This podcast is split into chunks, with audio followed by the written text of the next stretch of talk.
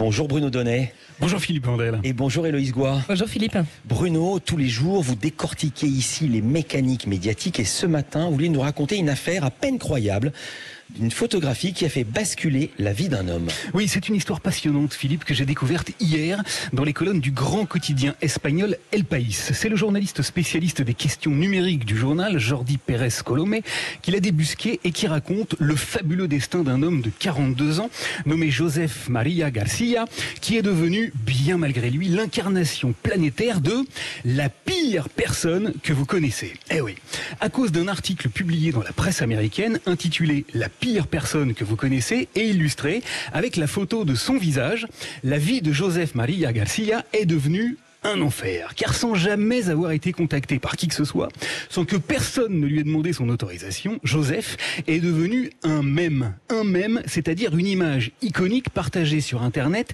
des dizaines de milliers de fois.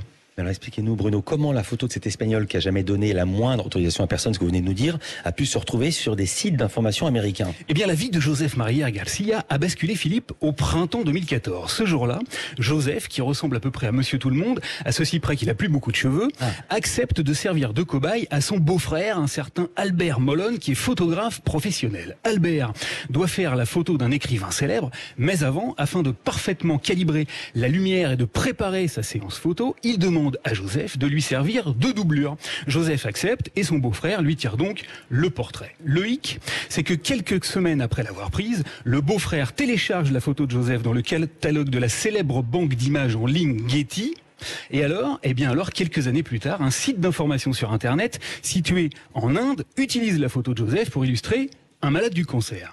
Et puis, et puis il y a deux ans, patatras, un site américain cette fois emploie la même image, celle de l'infortuné Joseph, pour illustrer un article intitulé La pire personne que vous connaissez. Mais alors comment cet Espagnol s'est-il aperçu qu'il était justement devenu cette incarnation numérique, la pire personne qu'on connaît?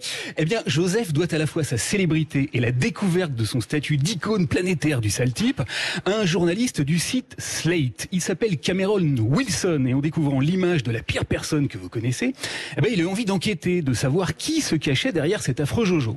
Il a donc fouillé dans les métadonnées de la banque d'images, trouvé le nom du photographe et il s'est dit que Joseph était peut-être l'un de ses proches. Il a alors tapé le nom du photographe sur Instagram, cherché parmi ses followers et là, Bingo, il a trouvé la bobine de Joseph. Il l'a donc posté sur euh, Twitter, accompagné d'un petit avis de recherche. Et c'est ainsi qu'un internaute qui connaissait Joseph lui a envoyé un message qui disait Hey, salut Joseph, tu savais que tu étais la pire personne du monde?